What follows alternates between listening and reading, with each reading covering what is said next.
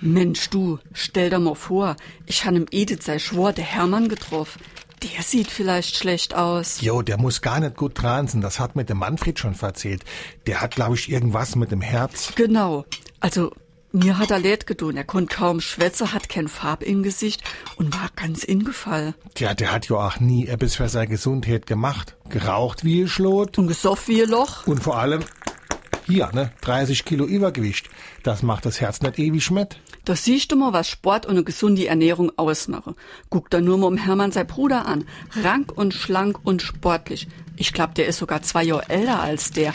Sieht aber dort für zehn Jahre jünger aus. Das stimmt. Den han ich grad beim Radfahrer getroffen. Der lauft noch da rum wie einst im Mai. Warum wir so reden. Wie ma schwätze.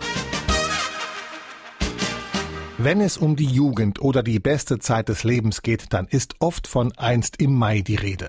Allgemeine Vergleiche zwischen Lebensalter und Jahreszeiten gab es bereits in der Antike. Schon damals stand das Frühjahr sinnbildlich für Kindheit und Jugend. Der Ausdruck wie einst im Mai geht konkret auf das Gedicht Aller Seelen von Hermann Gilm zurück. Richtig populär wurde er aber erst durch die 1913 in Berlin uraufgeführte Operette wie einst im Mai von Walter und Willi Kollo. Der Wonnemonat Mai, wenn die Natur in vollem Saft steht und alles sattgrün erstrahlt, steht wie kein anderer für Energie und Lebensfreude.